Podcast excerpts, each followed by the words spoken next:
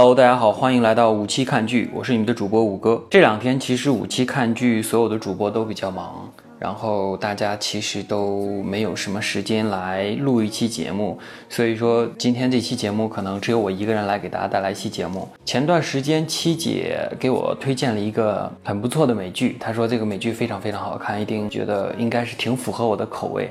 然后我看了一下，确实非常非常好看，我觉得算是让我耳目一新。这部美剧就叫做《黑袍纠察队》。然后现在我们俩其实都是还没有看完的状态，所以说如果近期我们能看完的话，呃，我和七姐会尽快为大家带来这期节目，也推荐大家去看一看这部美剧，叫做《黑袍纠察队》。看完以后可以来听听我们的节目。然后今天的话，主要是给大家带来一部电影的主观感受吧。然后这部电影就是我偶然间看到的一部电影，叫做《烈火英雄》。说起这部电影，其实我当初完全是没有打算去看这部电影的，因为就是怎么说呢，就是不能说因为它是一部主旋律电影，就是它这个题材可能并不是我。想去看的一部电影，我个人来说，其实我对主旋律电影是没有偏见的。嗯，在我心中不分什么主旋律电影或者是任何类型的电影，在我心中只有两种电影，一一种是好看的电影，一种是不好看的电影。那么我为什么会看到这部电影呢？是因为呃很简单的原因，就是单位组织我们去看了这部电影，大家都明白的。然后所以说在看这部电影的时候，其实。嗯，相对来说，其实要比其他的平均的其他的主旋律电影要好一些，但是其实真的不算是优秀，我感觉，因为就主旋律电影说来说，其实也有很多很优秀的电影。我其实就像我刚才说的，我不排斥主旋律电影，因为我曾经也看到过很多。很好看的节奏很棒的主旋律电影，呃，如果说比较近期的话，我觉得就是《建军大业》那部电影，我非常喜欢。然后整体的节奏啊，各方面来说，我都觉得非常的好。然后观影的感受也很不错。再说一下它的教育意义什么的也有。所以说，就作为一部大众性的电影来说，我觉得还是挺不错的。往前追溯，最早的像从《集结号》开始这一类的电影，其实我都还是蛮喜欢的。有一些很优秀的，当然这其中肯定也夹杂着很多特别刻板化的。人物非常脸谱化的那种主旋律电影的话，很多其实我都不太喜欢，呃，在这里我就不提了。那么今天呢，我们重点说一下今天说的这部电影《烈火英雄》。那么其实看这部电影之前啊，就是心里会有一个预设，它是一个什么样的电影？其实我自己预设它是两种电影，一种是它是比较刻板化、脸谱化，呃，台词相对来说比较中二的这种片子。这种片子其实往往都是怎么说呢？它可能是一些不太专业的电影团队，或者是，呃，一些以平常以拍纪录片或者是呃相关类型的这种连续剧、党政类型的连续剧的这些团队来制作出来的这样一部电视电影吧。所以说它会看起来非常的观观感性的话非常差，会有这样一类型的电影。其实我前段时间就看了一部，然后还有一类就是。一般会有比较成熟的团队，呃，或者是一些就是早期港片的一些比较著名的导演来主导的一些电影，它的整体节奏啊，会有这种故事性什么的就很棒。像上次我看的这个《建军大业》就是这样一个情况，你会觉得这是你不考虑其他因素，你会觉得这是一个从节奏来说比较观感性比较强的一部电影。娱乐性上来说也是比较强的一部电影，那教育意义也有的这样一部电影。那么我今天看的这部《烈火英雄》是属于哪一种呢？我觉得它应该偏向于前一种，但要比前一种好一些。为什么这么说呢？因为嗯，看这部电影的时候，其实还是逃脱不了一些套路化的东西。这个套路化的东西其实。对于观影的体验来说是非常差的。当初我在刚看完这部电影的时候，在群里跟大家分享了一下对于这部电影的主观感受。当时我就觉得这部电影就是感觉是同一套剧本，用了几十年的那种主旋律电影的剧本，同样的用到了这套剧本的身上。因为它里面其实就是剧情一讲的话，大家都知道后面会发生什么，套路化非常严重，而且是属于在生活中不太可能发生的一些事情。首先就是。嗯，这一类的电影，但凡主人公都有一个烦恼，就是他醉心于工作，无暇照顾家庭，然后跟这个自己的妻子或者是儿子产生了很大的隔阂，然后他的孩子肯定会在学校里受到了误解，别人会贬低你的这个父亲的职业。我也不知道为什么，我学校里就会一定会产生那种很脸谱化的角色，就说啊，你爸爸是怎么怎么怎么样的，当着你的面，然后就产生这种。很刻板化的矛盾，那么在这部片子里呢，都出现了，就是一个很大很大的特点，就是，呃，就是很莫名其妙的，就是，呃，首先黄晓明扮演的这个角色，他所在的那个中队，因为就是在电影的一开头，其其实电影这一开头的这个氛围刻画的还是不错的，我觉得，就是它是有一个好的开头的，就是他们是一个很平常的救火场面，然后有一个新人进入现场，在检检查这个。火灾后的这个灾情的时候，就产生了意外爆炸，然后火炸死了一位队员。可是这样一个事件，我觉得怎么样都不会说指责这个消防中队的队长说他是杀人犯。可是，在学校里的时候，呃，这个中队长孩子的同学会指着他的孩子说：“你爸是个杀人犯。”这一段我觉得就特别的突兀，因为这种在生活中你是绝对不可能发生的，但是在这种类型的片子里，其实是经常用到这样的桥段。这个父亲的话，他就会要去解释我为什么不是杀人犯，然后他会满腹委屈的感觉是怎么样，自己在承受很多东西啊什么的这种。其实怎么说呢，就是他是靠这种很脸谱化的这种。亦正亦邪的这种，就是很正很邪的这种角色去推动他这个剧情发展，其实真的是对于人物的感情的刻画，其实是非常不到位的。即使我觉得这部片子的演员，其实都是一帮还算是我很喜欢的电影。啊，电影演员，我觉得每一个人都是可以去把一个角色刻画好的演员，无论是黄晓明、杜江，还有这个包括谭卓，他们都是可以把角色刻好的。可惜他们拿到的是一套非常非常中二的剧本，所以说当他们说出那些台词的时候，啊，比如说啊，我就是为了国家、为了人民，所抛弃家庭啊什么的，或者之类的这种台词，就会很难发挥。然后整个片子其实就是这样的一个气氛。所以说，当你会发现，在这个电影里面演这些片子的这些演员，其实都是一些曾经一些商业片的演员，他们会有一些角色的刻画。可是当他们在这套剧本里的时候，会选显得他们这个角色比较的刻意，就会你就会你就会发现演员可能自己演起来也比较难受，然后观众看起来比较难受。就是整个片子其实真的是一个很。套路化的东西，首先就是就像我刚才说的，前面的那种脸谱化的角色去推动，后面呢，我每一个这个牺牲的人在牺牲之前，我们就已经知道他要牺牲了，就是内心已经知道后面会发生什么事儿了。像这个片中有三个牺牲的人嘛，首先就是黄晓明扮演的这个姜立伟，就是这个特勤中队队长，然后他在去灭火之前呢，首先在跟他的孩子参加这个学校的运动会。然后当时他说：“哎，我一定要那个什么，一定要就是去参加灭火了，就是工作到了，我得去了。”然后当时他就跟他的孩子表达了一个啊，爸爸很快就回来，就是跟你一起怎么怎么怎么样立的这样一个 flag。呃，第二个牺牲的是由这个张哲瀚饰演的这个郑智，他当时呢在吃饭，吃一个鸡腿，吃了一半没吃完，然后放在那儿说回来再继续吃，这又又立了一个 flag。然后当时还有一个 flag 就是。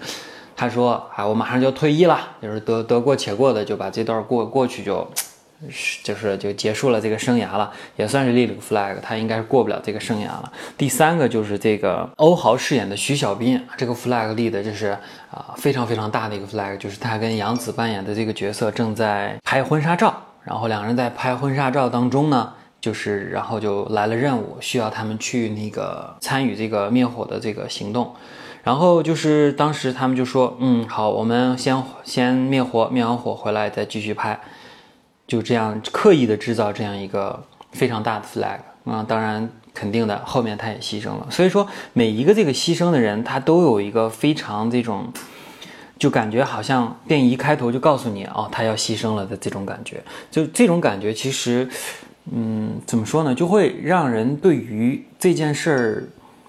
特别的没有新鲜感，里面其实也有很多的刻画呀，比较不是那么好。就即使是我对一个嗯，对于这个火灾知识并不是那么了解的人，我也知道，其实，在火灾现场烟是非常浓的。像黄晓明扮演那个角色，他是在火场正中央，应该那个时候人是不可能是待那么长时间。所以说，在电影的后一个小时里，他几乎一直站在那里，而且没有带任何的这个保护措施，还有这个呼吸面罩什么的都没有，他就是。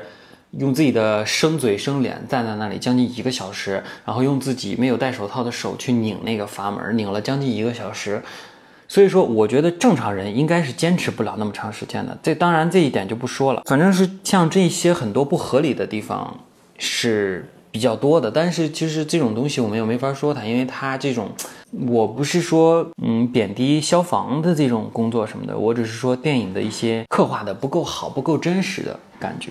嗯，众所周知，这部电影其实是以大连新港油田区爆炸作为原型改编的。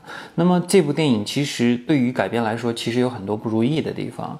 啊，我其实很推荐大家看一下大连新港油区爆炸的这个。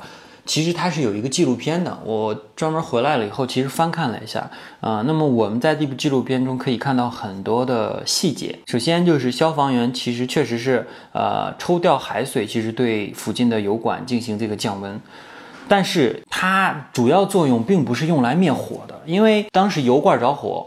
它是油着火，我们从小在学习一个东知识，就是油类的东西着火的时候是不能用水去灭的，因为水用水去灭它会使油浮于水的上方，所以说当当时灭火的时候，消防队过去，它那个抽海海水抽掉，主要是给周围的这个罐体去降温，那么灭火的主力其实全部都是靠的一种。泡沫虽然影片中其实也有一些这种抢泡沫的这个片段，但是其实并没有表现得非常好，会让观众觉得我们是用水来灭火的。其实这次大火的灭火的主力是泡沫，并不是水，水是用来给罐体降温的。在这部纪录片中，我们其实可以看到啊。在这里面，其实几乎就是调集了整个市区所有的这种公职人员和社会力量，然后像那种警察呀、武警呀都有参与。但是我们在火场中其实只看到了消防员，非常少的消防员，基本重点是在刻画。首先就是这个黄晓明的所在的这个中队和杜江扮演的这个角色中队的那大概是十十几个人左右的这么一个刻画，然后加上。就是指挥部的那个人，你会觉得现场灭火就是那么二三十个人，其实当时灭火是非常非常非常多的消防员去参与了这次灭火，而不是说几个人在现场灭火，就感觉。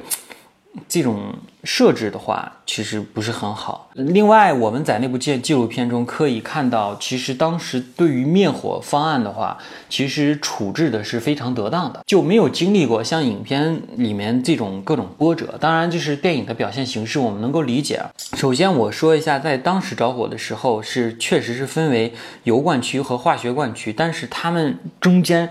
足足铺设了超过五条防线啊！那火场呢？其实一共设置了五十二个阵地啊！而而且消防员其实打水枪累了站不住了啊，他就坐着打、躺着打、靠着、趴着，就是就是姿势可能不太雅，但是是以自己舒服的一个姿势，不断的在往里面去给这个罐体降温灭火。但是在这个片子里啊，就是它它其实这个灭火的这个时间跨度比较大，大家一直是这种啊，怎么说呢？大家一直是这种比较。振奋的这种感觉，其实呃并没有表现出来这种疲惫的一个样子。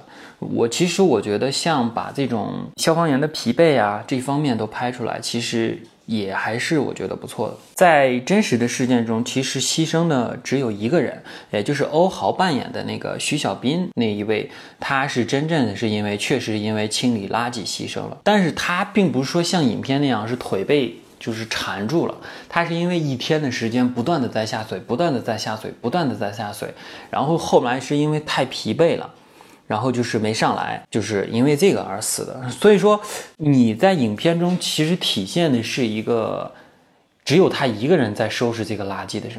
当时他带的是整整个的一个班级去的，很多人就在岸边这么看着，然后只有他一个人这样的。我觉得这种刻画方式并不是非常的好。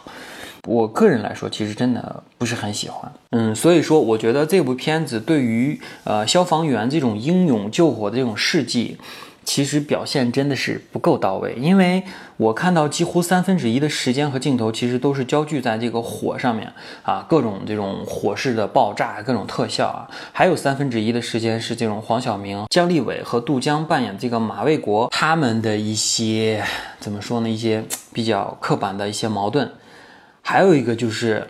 市民的这种混乱，但是据我所知，当时的好像没有什么市民暴乱啊、抢超市啊什么的，并没有发生这样的事情。所以说，这个刻画其实就有点好莱坞化。但是你仔细想一想，就是像，即使是像天津发生那种化学罐区爆炸这种这么大的事件，也没有听说过现场有民众说是要逃跑，还要抢超市啊，或者是。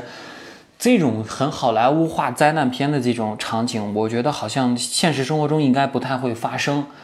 大家还是相对来说比较有秩序的一种行为。那么这个刻画，我觉得是这个影片非常失败的一个地方。还有一个就是救火，其实就体现的太形式化，比较像一部美国大片那种个人英雄主义的这种感觉。首先就是黄晓明，就刚才我说的那个，几乎每个剪辑。整个后面的一个小时的剪辑就是各种人在灭火，然后再给一个黄晓明在那儿转阀门的一个镜头，再来点其他方面的剪辑，最后再剪过去黄晓明在转，在影片的七到八次突然镜头最后快结束的时候。镜头又转到那边，看到黄晓明还在那儿疯狂的转的时候，这个时候其实你会有觉得有一点的搞笑，然后配合着这种很尴尬的台词，其实就比较没意思。还有一个就是我认为影片其实特别没法让人代入的一个很关键的点，就是演员的台词其实几乎都是念出来的，就是完全没有那种火场的紧张气氛。所以总的来说呢，《烈火英雄》这部电影，我觉得其实是很值得拍的一个题材。然后情感代入是对的，而且事迹其实是很动人的。但同样的，其实这个电影的表达手手法呢，我觉得算是一种失败的表达手法。嗯，关于这部电影的主观体验，我就说这么多吧。反正大部分都是吐槽了，但是呃，其实我还是希望。类似的这种主旋律电影能够拍出一些，至少是能够节节奏紧凑，然后在利益深刻的同时，能够把握到一些电影拍摄的手法和不那么中二的台词，然后让你的电影整体来说更精彩一些。这样的话，人们其实也是更愿意进去进去电影院去看你这部电影。那么，其实我们知道，在这个当口，目前在电影院上映的真正人们愿意看的，可以称之为大片的电影，可能只有哪吒这一部。那么，同时在跟哪吒上映的只有《烈火英雄》这部电影。嗯，可能在人们看完哪吒这部电影以后，也没有其他的选择，只能去看这部电影了。嗯，那么大家都知道，哪吒是在之前上映的，现在上映一段时间了，票房也比较高。那么，同时在这个当口，并没有其他的电影上映。其实，在这个电影上映的同时，我其实也蛮想说一说那些被撤档的电影啊。当然，它撤档的原因，呃，大部分说是因为技术原因。当然，这个技术原因。具体是因为什么原因，我们就不探讨了。其实我们知道，很多在电影宣传手法的时候，有一种用撤档来宣传的方法啊。某些人的某些电影啊，就是号称是被撤档了，其实他是自己主动撤档啊，去避开一些档期，或者是增加一些话题效应。但是其实，在今年这个档口，很多我自己比较喜欢的电影，其实都被下档了。其中有七姐比较喜欢的这个《少年的你》啊。因为七姐对这个四字弟弟的迷恋嘛，对吧？还有，其实就是我个人其实很想看到的一部电影叫做《八佰》，还有一部电影就是我当初当初特别期待，因为我看完预告片，我就发现这一定是一部非常非常精彩的电影。当时最早叫做《伟大的愿望》，后来改成了《小小的愿望》，后面直接撤档的这部电影，应该是确实很不错的。可是这一类的电影很多很多都。下档了。然后前两天 Force 的青年影展，当时其实很多人在期待去看一部电影，就是韩国最近在戛纳刚刚获奖的这部《寄生虫》呢，也因为技术原因下档了。同时，其实前两天我看到了一条新闻，就是不只是在电影院，在电视上，可能大家也是希在这个特殊的时期，可能嗯也规定不能够放一些太娱乐性的内容，主要是会有一些比较主旋律的电视机供大家选择在。各电视台播放，这是为什么要说这些呢？其实我就说主旋律这个东西啊。我觉得不能够完完全全占用我们大部分的时间，还是要有自己娱乐性的生活。你不能说为了让大家去看一些电影，然后把其他的电影全部都撤档。我觉得这个行为其实并不好。我觉得更好的行为应该是你把你的电影拍得很精彩，然后去压倒其他的电影，这样的是一个正确的方法。对于这件事儿呢，其实我也不说太多了。然后反正希望我们将来能够看到那些我们想看的电影，也希望大家无论是主旋律电影啊，或者是什么类型的电影，希望大家去看到的电影能够把它拍得更好看、更精彩，自然而然是有人愿意进去看的。喂，哇，你在干嘛？有事儿吗？我正在录音呢。啊？可怕不可怕？我都录到结尾了 正在说结束语呢。跟谁啊？自己啊。你录啥呢？我录那个烈火英雄，然后忽然说到了，就是最近。嗯，除了《烈火英雄》，其他的这种大片都没有嘛。然后那个就是说了一下最近撤档的几部电影，觉得挺可惜的。然后乱七八糟，正在说这个，然后你突然就，然后我说其中还有七姐非常喜欢的这个《少年的你》哦，这样。啊，我以为你跟谁聊呢？我天，你自己要录一段？对啊，然后这不是正在结束语呢，然后突然你就来电话了。我会把这段加到彩蛋里。就是中午吃完饭歇一会儿，然后咱们就录呗。嗯，行，可以。好吧。嗯，好。嗯，好。拜拜。拜拜。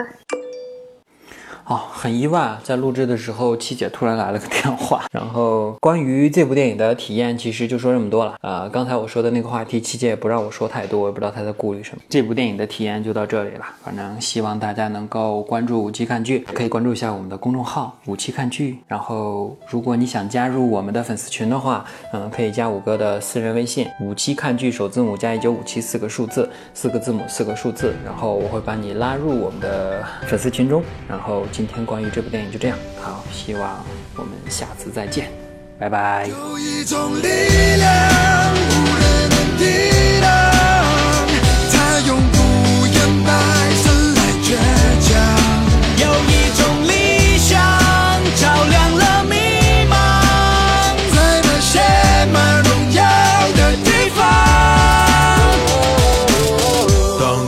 旋律响起，昂首挺胸，仰望那鲜艳的旗帜扬起。灾难降临时，你我患难与共，互助关爱，绝不无动于衷。与真相对白，正视历史，勇敢面对未来。期盼的英雄们平安的归来，从不妥协，那个尊严不容侵犯，永不让步，每寸领土不容侵占。我不再是从前那保守记录的模样，坚毅的心和脚步，没有谁能够阻挡。我不在乎别人是否对我嘲笑，尽管曾经我也是那样的渺小。乘风破浪，就像他不在长征的路上。誓言捍卫这片大地，利剑般的目光。我为我的祖国感到骄傲，就让五星红旗自由的飘。